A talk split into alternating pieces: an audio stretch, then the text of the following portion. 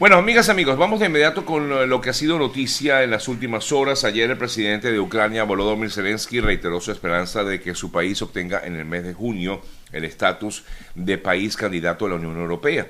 Luego del presidente polaco le asegurara el apoyo de Polonia eh, y a nivel personal. No obstante, desde Francia, el ministro delegado para Asuntos Europeos, eh, Clement Beon, dijo que eh, la adhesión de Ucrania a la Unión Europea pudiera probablemente tardarse 15 a 20 años. No es tan rápido como en todo caso pudiera suponer, como bien indicaba el presidente Zelensky en el día de ayer. Por cierto que en Ucrania, ayer el Parlamento ucraniano prorrogó hasta el 23 de agosto la ley marcial y la movilización general en el país luego de que hace unos días el mandatario firmara los correspondientes decretos. Así entonces se extiende hasta el 23 de agosto la llamada ley marcial en esa nación.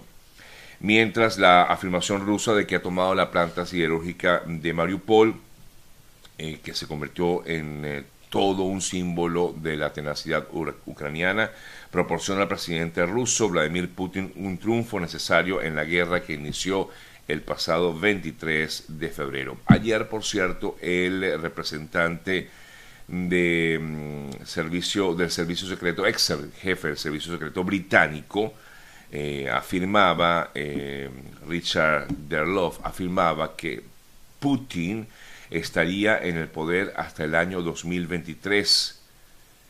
Es lo que afirma, ya que al parecer, según los rumores que han crecido, sobre todo después de unas declaraciones que ofreciera Oliver Stone, director de cine y además amigo de Putin, que al parecer, en teoría, Putin está enfrentando un cáncer. Bueno, es el rumor que ha corrido luego de estos comentarios que dijo Oliver Stone y por esto se atreve este representante, ex representante del Servicio Secreto de Inteligencia británico, a asegurar que Putin estaría en poder hasta el año 2023. Información del día de hoy de lo que ha ocurrido recientemente en eh, Ucrania y por supuesto todo lo que tiene que ver con esta situación de invasión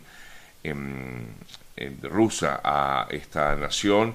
La justicia ucraniana ha condenado al soldado ruso Vadim Shishmarin a condena perpetua. Esto por el asesinato de un civil. Es la primera sentencia por un delito de guerra cometido durante la invasión ordenada por Putin. Este joven de tan solo 21 años confesó la ejecución de un civil ante el tribunal, un, un tribunal ucraniano, razón por la cual en el día de hoy se dio la información, esta es información de hoy, que este joven Vadim Shishimarin, eh, Shishimarin es el nombre correcto, eh, que pues se fue condenado a cadena perpetua por estos crímenes de guerra. Nos venimos a América para comentarles, entre otras informaciones, ayer el senador Marco Rubio fue consultado eh, sobre lo que significa el avance de la administración Biden con las relaciones, en teoría, con el régimen de Nicolás Maduro y aseguró que hay elementos dentro de la Casa Blanca que están a favor no solamente de que mejoren las relaciones con Venezuela, sino también con Cuba y Nicaragua. Fue lo que dijo ayer el senador Marco Rubio. Comienza, dijo, el principio de un proceso en el cual van a seguir acercándose a los regímenes. Sabíamos desde un principio que eso iba a pasar.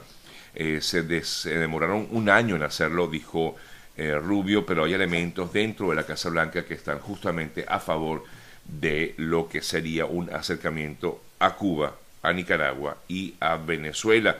Es lo que comenta eh, Marco Rubio, quien afirmó también que ya no hay apoyo a las resistencias que hay en estos países y que además ha traicionado a los pueblos, a los pueblos de Cuba, a los pueblos de Venezuela, es lo que asegura Marco Rubio en estos comentarios que hacía en el día de ayer. En otras importantes noticias eh, destacamos eh, lo que ha venido a ser esta nueva, mm, bueno, sí, una nueva enfermedad que ha aparecido, la viruela del mono. Ayer la Organización Mundial de la Salud igualmente preocupada por esta situación, afirmaba, entre otras cosas, que em, si bien es cierto que es una enfermedad que pudiera tardar en una persona aproximadamente unas tres semanas, igualmente se han detectado más y más casos de viruela en diversas partes del mundo, en América del Norte, en Europa e inclusive en algunos países de Sudamérica pudiera haberse detectado, pudieran haberse detectado algunos casos. Algunas naciones, como por ejemplo República Dominicana, emitió una alerta epidemiológica preventiva de la viruela. En, eh, en el Reino Unido, la Agencia de Seguridad Sanitaria de este país confirmó que cada día se ven nuevos casos de viruela del mono en el país, donde se está transmitiendo entre la población sin que haya un vínculo directo con las zonas del mundo donde el virus es endémico.